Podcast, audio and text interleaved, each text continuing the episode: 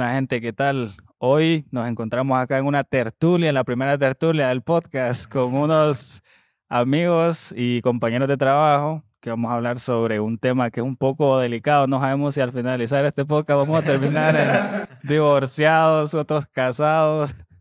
Pero tenemos aquí a, tres invitados. No sé si quieren presentar ustedes primero. Pues mi nombre es Oscar Rodríguez y pues aquí alegre compartir con, con ustedes. Bueno, mi nombre es Cristian López. Pues también alegre de poder estar compartiendo aquí en este lugar.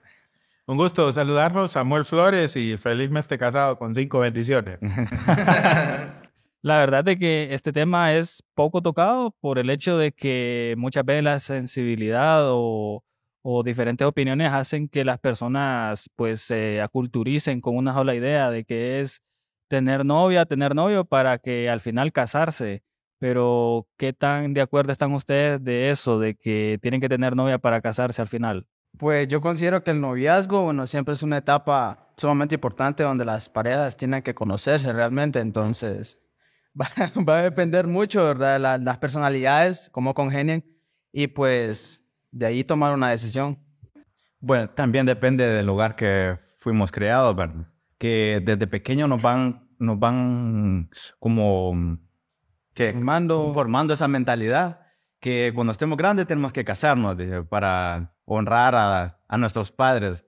Pero bueno, cada quien eh, defiende su propio pensamiento, que algunos no tienen la mentalidad esa de casarse. En mi caso, pues yo ya estoy comprometido, ya este año, primeramente Dios, pues voy a contraer matrimonio. Y fue algo que fuimos ahí tocando ahí con, con mi novia ese tema hasta llegarnos a ponernos de acuerdo, ¿verdad? Para poder eh, casarnos. Pero aquel que más experiencia tiene es Samuel, ¿no? sí, mira, yo creo que voy mucho en esa línea en el aspecto de que depende del objetivo de vida que vos tengas.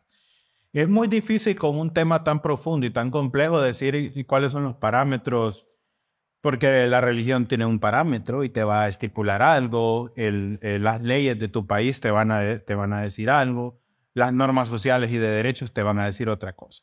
¿Cómo agarras todo eso para formar un concepto del matrimonio y del noviazgo que vaya de acuerdo a, a lo que vos querrás?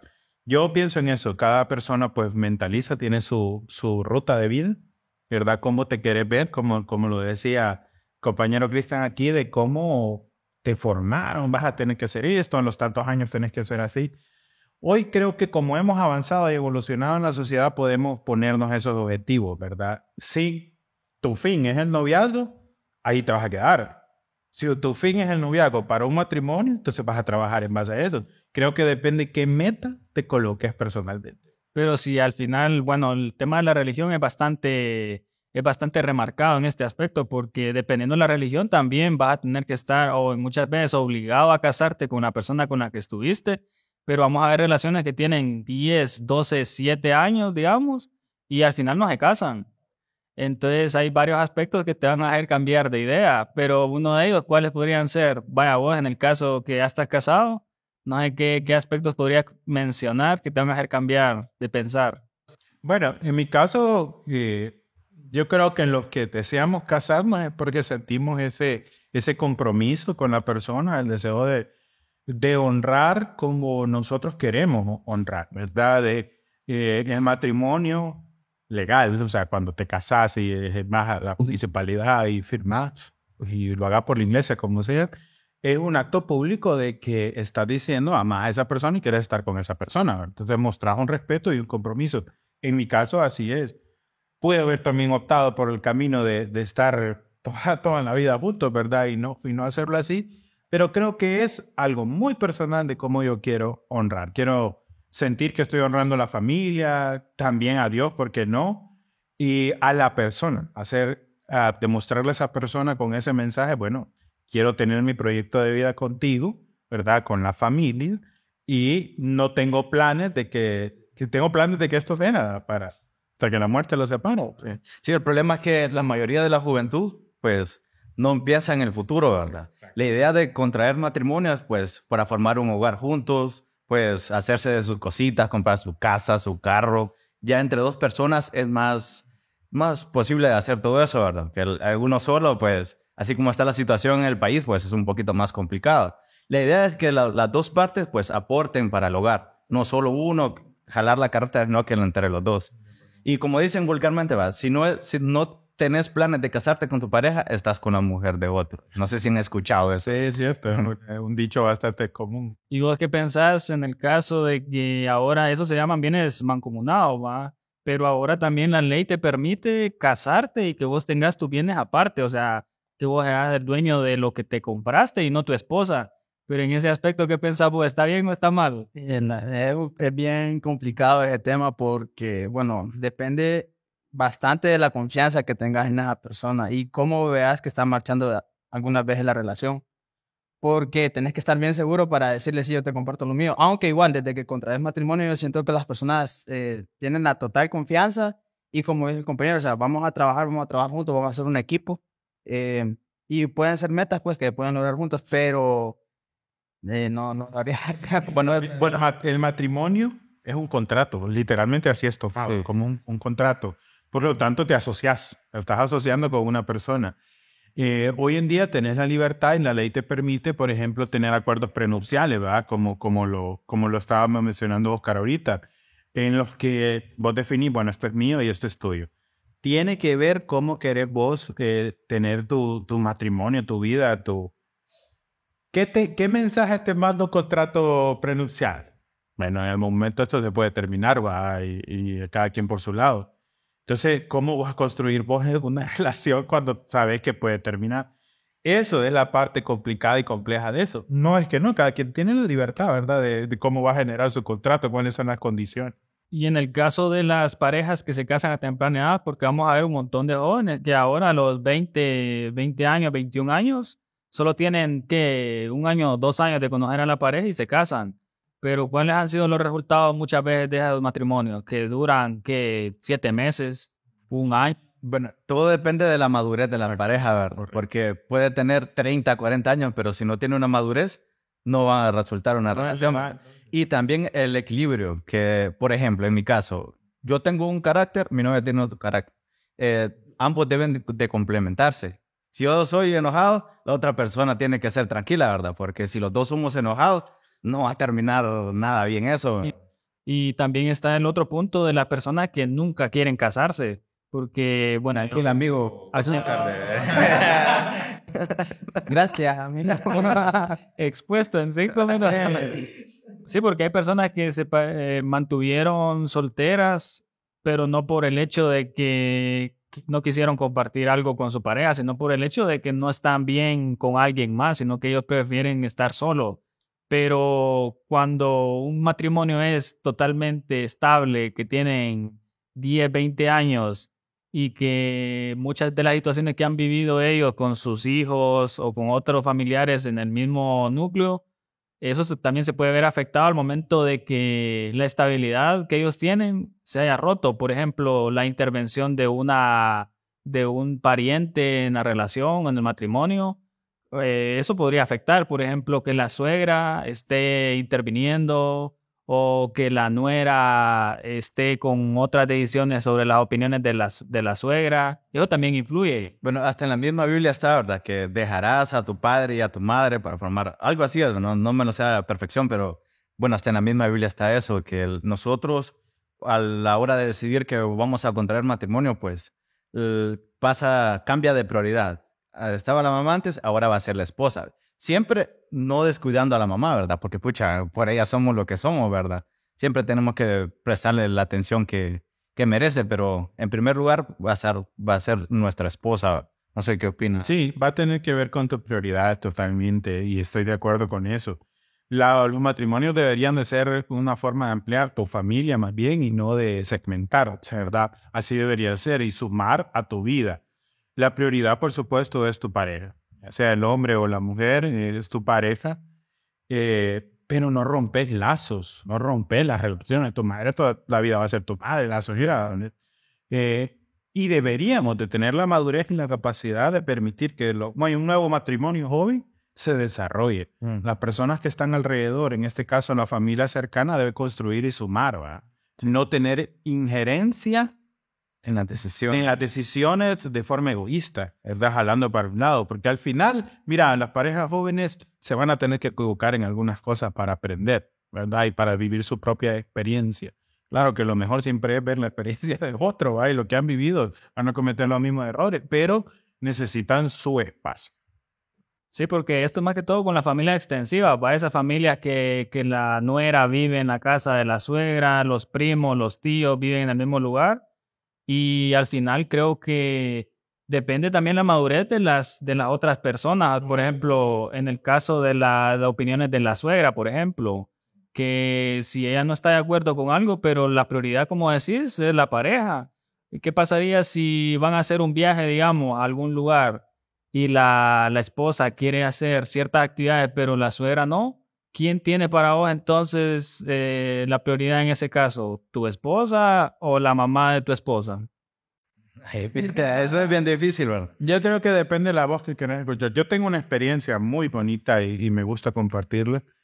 Eh, no teníamos ese plan, pero yo vivo con mi suegra. Mi suegra vive con nosotros. Ella es una mujer viuda y mi esposa es hija única. Así que ella es, como familia nuclear, solo es ella. Y compartimos, ¿eh? y con todos los nietos. Pero el, el rango de respeto y de, de, respeto a la privacidad y todo, pese a que vivimos juntos, es muy grande, es muy, es muy amplio. Eh, se respeta su espacio, ella respeta el nuestro y a veces incluso ve cosas y eh, o tal vez que no esté de acuerdo y no, no incide de manera, de manera eh, pero así como invasiva. Sí pueden aconsejarnos y todo eso, pero ya no ingerir en las decisiones que vamos a tomar, ¿verdad? Pero ahí depende mucho la madurez de esa persona, también no solamente de la pareja, sino que también de la, las madres o el padre, en este caso, del novio o la novia. Y pues a veces es un tema bien igual complicado, ¿verdad? Por los mismos temas culturales que tienen las personas. Entonces la forma que, en cómo fueron criados, si de repente son un poco problemáticos, por así decirlo, y son bien perceptibles. Entonces algunas veces tiende a crear conflictos dentro de las parejas. Vete que Cristian dijo una, eh, mencionó un versículo que está en, en, en, la Biblia, ¿verdad? En el libro de Génesis. Ese versículo tiene como objetivo de que rompes el cordón umbilical. Esa es la razón. Vos siempre vas a, mantener la, la relación con tus padres, pero tu dependencia cambia completamente, ¿verdad? Y, y, se vuelve un nuevo núcleo, nace una nueva familia, ¿verdad? Y ese núcleo tiene que tener ese espacio de, de desarrollo definitivamente. Sí. Y otra cosa, no sé si, bueno, usted que ya está casado, ¿verdad? Que varias personas ya mayores me han aconsejado de que no caer en la rutina, digamos, si nos casamos, no caer en la rutina, hacer lo mismo todas las semanas, todos los días, no que variar un poco, ¿verdad? Sí, porque sea como sea, caer en una rutina, pues el matrimonio se viene abajo. Pero en ese caso es bien imposible, digo yo, ah, o sea, bien difícil, tal vez no imposible, pero sí difícil porque si, digamos, eh, el matrimonio tiene un año todavía de, haber empezado pero obviamente hubieron más años atrás de que se conocieron como novios, ¿va? Entonces, al inicio, como dicen, todo es color de rosa, ¿va? Ya los primeros días que voy a dormir con la esposa, que a ver cómo se siente, que, que vamos a hacer esta actividad juntos, pero ya cuando los años pasan, me imagino que es bien, es bien complicado en ese aspecto, ¿no? Samuel, ¿cómo lo manejan? El tema de la, de la monotonía es, verdad, eso es un, el enemigo principal de, de un matrimonio.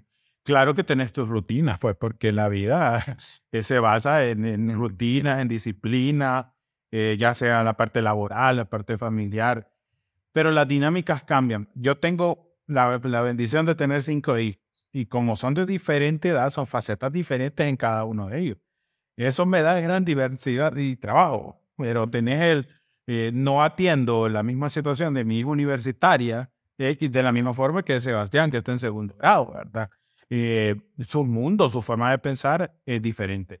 Por lo menos en caso eso me da la libertad de estar en constante... Es muy dinámico, muy dinámico y a veces cuando la familia o es muy reducida o tenés muy marcadas cosas, tenés menos oportunidades. Y según usted, más o menos un consejo. Después de casado, ¿cuánto tiempo debe esperar la pareja para tener hijos? ¿O, inmediatamente? No. O primero disfrutar, ¿verdad? No. es algo que no puede. No se puede. Es lo mismo. Mira, Vos dijiste lo del tiempo juntos y la edad no es lo que te marca realmente, no siempre. Tenés una edad promedio y podés, eh, Pero vos tenés personas de 35 años que hablan como si fuera de 10 años, 12, y sus prioridades son así, o en videojuegos, o esto, el otro. Entonces, mucho tiene que ver el, el tema de la, de la madurez que tengas. Eso te va a De dar. cómo fueron formados desde el hogar. Eso te va a dar tu proyección. Yo siempre aconsejo, eh, cuando he hablado con jóvenes o a mis hijos, en el caso de los adolescentes y jóvenes que tengo, de cómo, se, cómo van a proyectar y programarse. Nosotros hemos vuelto una ley de te casas y al primer año, el primer hijo, hay que estar embarazada, ya lo es necesario, ¿verdad? Depende cómo hayas proyectado. Las personas se casan a diferentes edades también y eso es algo muy personal, creo yo, de acuerdo a la, a la, a la pareja. No le puedes decir, puchica, ya llevan tres años y nada de chico. ¿Y te has fijado que el abuelito siempre, ya quiero ser abuelo? Por ejemplo, lo- los extranjeros, los europeos, no tienen esa mentalidad que nosotros tenemos, porque ellos que, eh, estudiar, estudiar, que doctorados, que maestrías, y nosotros no tenemos esa mentalidad de ellos. Que hay personas que europeos 40 años y no tienen hijos y no y no tienen necesidad. Sí, porque aquí llegas a los 40 y Ya te dejó el tren. te están diciendo, ¿y qué hora? ¿Soy estéril? No, y, y creo que también eh, algo que influye bastante es la estabilidad emocional, bueno, desde el momento que tomas la decisión de casarte. y económica también. Ah, exacto. Posterior, la, la estabilidad económica para sobrellevar eh, una familia, por así decirlo. Y en el caso de los divorcios, también eso es algo que, o sea, cuando vos te casás, me imagino que lo que querés, lo que menos querés es divorciarte, ¿va? Pero cuando eso pasa, es como un manchón en tu vida que no quisiste o está expuesto y tenés que afrontar esas cosas. No, yo creo que es parte de... Y todos nos quedamos viendo, Samuel. No sé. Yo creo que es parte de cómo lo afrontes, cómo afrontes las situaciones. Puede ser una gran escuela. Puede ser una gran escuela para tu vida, dejarte muchas enseñanzas, no necesariamente un manchón. Como, como lo dijera, muchos divorcios te dejan como fruto hijos. Entonces no puedes, eh, como muchos anteriores, eh, matrimonios anteriores que terminaron en divorcio, te dejan hijos. Entonces no es un manchón en tu vida, sino que son etapas, eh, problemas que no se solucionaron de una forma, pero vos decidís si vas a más adelante, te quedas soltero, vas a intentarlo con otra persona de nuevo. Pero si sos una persona madura y sabia, vas a tomar esa experiencia anterior para tu vida actual, tu proceso. No cometer los mismos errores que se cometieron. No es que nadie esté exento de, de pasar por... Porque Hay muchos factores, Oscar. Cualquiera. Nunca se sabe direccionar. Y en el caso, sí, porque la- las celebridades son las que uno se da cuenta públicamente de cuántas veces se han divorciado, ¿va? cuántas veces se volvieron a casar. E incluso creo que por los mismos aspectos de los cuales se divorciaron la primera vez, se divorcian la segunda y la tercera. Pero en el caso de, de un matrimonio, cuando tienen mucho tiempo y están teniendo problemas, es eh, la última, la última eh, opción que ellos tienen es del divorcio, porque tampoco es como estamos teniendo problemas y nos divorciamos. buscar una solución, sino que se van por lo más fácil, bueno. Exacto. O tendría que ser la última opción, el divorcio. Yo sí pienso así. Yo personalmente creo en el matrimonio, creo en ese contrato de, de personas para la vida. Pero Oscar tocó el pun- punto clave, tu estabilidad emocional y cómo querés vos eh, esas situaciones. Yo creo que no hay forma de que te relaciones con una persona y no vayas a tener algún conflicto en una etapa de tu vida. Ya sea hermano, amigo, con todo el mundo va a pasar eso, porque somos diversos, ¿verdad? Y eso así es. Eh, pero en un matrimonio, lastimosamente, cómo lo hayas fortalecido, te va a decir cómo vas a solucionar los problemas, ¿verdad? Y, y debería de ser la última instancia un divorcio realmente, no la primera, solo porque somos muy impulsivos. La, la primera pelea. la primera pelea ya estamos hablando de divorcio y separación. Entonces, ¿cómo vas a construir? bro? Y en el caso de los matrimonios con hijos de parejas anteriores, ¿cuá- ¿qué opinan ustedes? Por ejemplo, se van a casar con una muchacha, pero esta muchacha ya tenía dos hijos con otro matrimonio. ¿Están de acuerdo o es algo que no puedes decidir tampoco o sería un factor por el que te impediría tomar esa decisión de casarte? Bueno, en mi caso no. No tendría ningún problema. No tendría ningún problema. ¿Y en el tuyo, Oscar? Pues todo es, como te decía, en base al tiempo, las experiencias que vivas con esa persona, cómo te juntas con ella, la paz mental que te dé también, que puede influir mucho. porque bueno, a veces son algunos errores que se cometen, pero nadie está exento y generalmente siempre se estigmatiza a la mujer por, por eso, entonces es un error porque no sabemos si realmente quien, quien actuó mal en la relación fue la otra persona. Sí, porque yo, yo tengo amigos que dicen, no, yo con mujeres de hijos de otros no me meto, porque después ellos toman eh, decisiones de las cuales yo no estoy de acuerdo, influyen en las de mi esposa, y esos son los comentarios que muchas veces eh, lo, lo estigmatizan en, en, la mujer, como dice Oscar.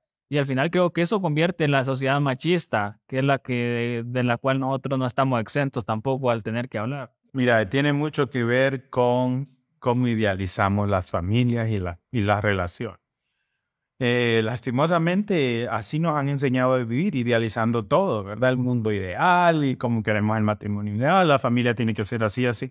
Y las familias son diversas. Oscar tocó un punto importante. Vos no sabés lo que puede haber vivido o sufrido una persona para llegar a la situación en la que está. Una persona que piense así, yo creo que es un poco limitado en, en su, no tiene una mente abierta en el que hay hay, relaciones exitosas y de crecimiento personal con hijos de parejas anteriores, ¿verdad? Eh, hay, yo tengo un término que, que, es un poco extraño, suena fuerte, pero hay, hay madres o padres que les toca parir en el corazón estos hijos, que no, fue, no son padres o madres biológicos, pero a veces se vuelven tan importante la vida de esos hijos y esas hijas porque al final es quien está ahí, quien está presente, quien educa, quien construye y quien aporta para la vida de un niño y una niña. Y son cosas personales muy maravillosas y bonitas, ¿verdad? Si, si vas a, si, si es el sentido de que si tenés un interés por una persona, no debería ser una limitante o una condicionante que tenga un hijo o hija de una pareja anterior. Guan.